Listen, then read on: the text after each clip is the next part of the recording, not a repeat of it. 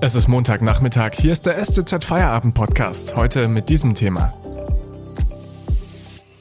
Trotz Corona, die Frankfurter Buchmesse findet statt.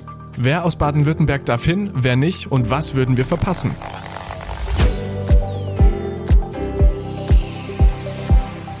Am Mikrofon Felix Ogrisek, hallo.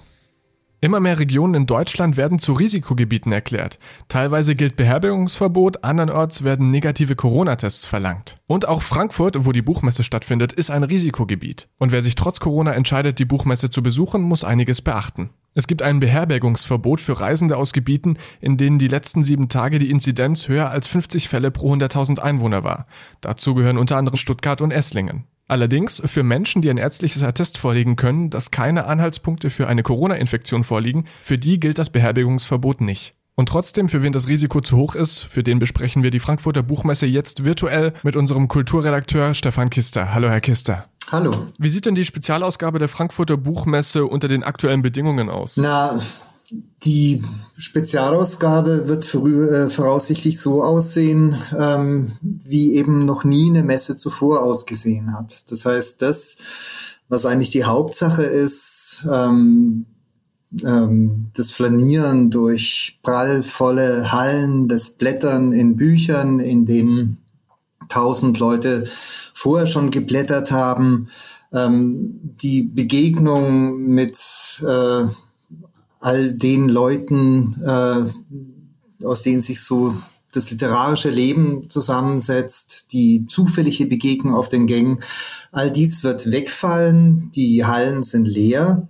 Stattdessen rückt das völlig in den Vordergrund, was zum Beispiel bisher vor allem so ein äh, Unterscheidungs- oder Erkennungsmerkmal der Leipziger Messe war, nämlich Leseveranstaltungen, ähm, äh, so ein Lesefest, das allerdings eben auch äh, nur zum Teil live stattfinden kann, weil äh, die Veranstaltungen einmal ähm, äh, zulassungsbeschränkt sind, auf eine bestimmte Teilnehmerzahl äh, beschränkt. Äh, und äh, der Rest wird eben im virtuellen Raum sich abspielen. Weil müssten während der Pandemie doch Bücher sich der größten Beliebtheit erfreuen, denn man kann mit Büchern ja ganz wunderbar Social Distancing betreiben. Ist denn inhaltlich jetzt ein größeres Interesse da an Büchern? Eigentlich äh, müsste das Buch der große Gewinner sein. Wenn man natürlich blickt auf die Leute, die ähm, hinter den Büchern stehen, die Autoren, die äh, von dieser Krise ziemlich empfindlich ähm, berührt worden sind, indem es keine Lesereisen gab. Da muss man vielleicht wissen, dass eben Lesungen immer noch den Großteil dessen äh, ausmachen, von was sich Autoren finanzieren. All das ist weggefallen.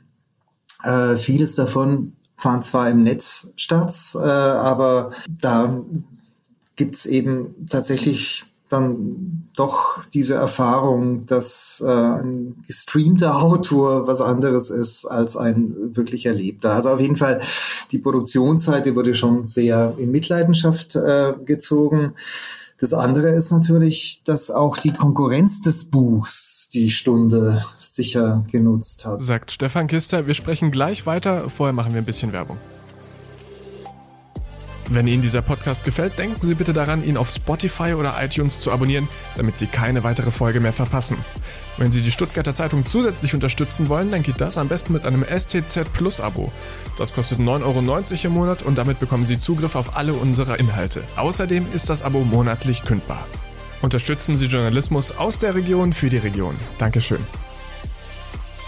Die Frankfurter Buchmesse findet statt, nur eben dezentral. Das ist neu für diese Buchmesse, von der Stefan Kister sagt, unser Kulturredakteur, dass sie extrem wichtig ist. So ein zentrales Zusammenkommen von Autoren, wäre sowas nicht gerade nötiger denn je in so einer Krise? Ja, das kann man sagen. Eigentlich, also ähm, die Frankfurter Buchmesse, wenn man so will, ist ähm, so ein Ort, an dem man so der Herstellung des Sensus Communis, des Gemeinsinns bei der Arbeit zugucken kann. Und ähm, es ist jetzt nicht nur im Hinblick auf Corona ein ganz zentrales Forum, wo gesellschaftliche Debatten geführt werden, wo eben alles zusammenkommt, wo, wo ähm, äh, jetzt nicht nur so eine bestimmte Auswahl und vorgefertigte Position sich ähm, präsentieren, sondern tatsächlich die divergentesten Standpunkte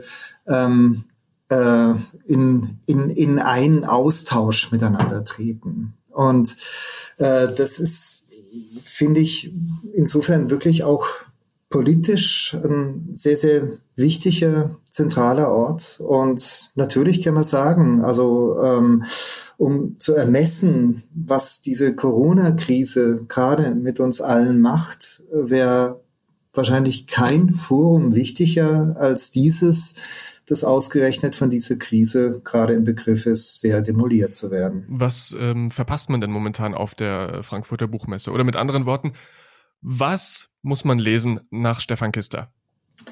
Also das ist natürlich eine so bodenlose Frage ähm, wie groß äh, die Messe in ihrem ähm, überschießenden Angebot äh, normalerweise auf einen zukommt. Also es, es gibt eine unendliche Menge äh, wichtiger Sachen. Man kann zum Beispiel auf den Buchpreis, der an diesem Montagabend äh, vergeben wird, äh, schauen und finden, äh, dass es dieses Mal eine sehr überzeugende Auswahl ist, weil sie eben tatsächlich ein sehr mutiges und ein sehr weit gespanntes Spektrum abdeckt. Also die Shortlist mit, mit, mit den sechs Titeln.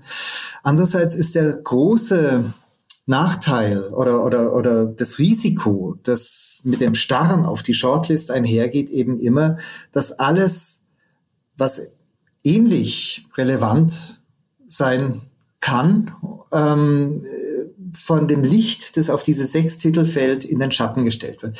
Und deshalb würde ich jetzt zum Beispiel ein Buch nennen, das nicht auf der Shortlist steht, ähm, sondern das äh, sich jetzt eben aus eigener Kraft behaupten muss. Und es wäre, wie gesagt, schade. Ähm, wenn bei dem Trubel um den Buchpreisgewinner äh, dieses Buch äh, ähm, verloren ginge. Zum, also und, und das Buch, das ich meine, ist Iris Wolfs Roman Die Unschärfe der Welt. Also es spielt in, in einem kleinen rumänischen Dorf oder es beginnt in einem kleinen rumänischen Dorf im, im Banat.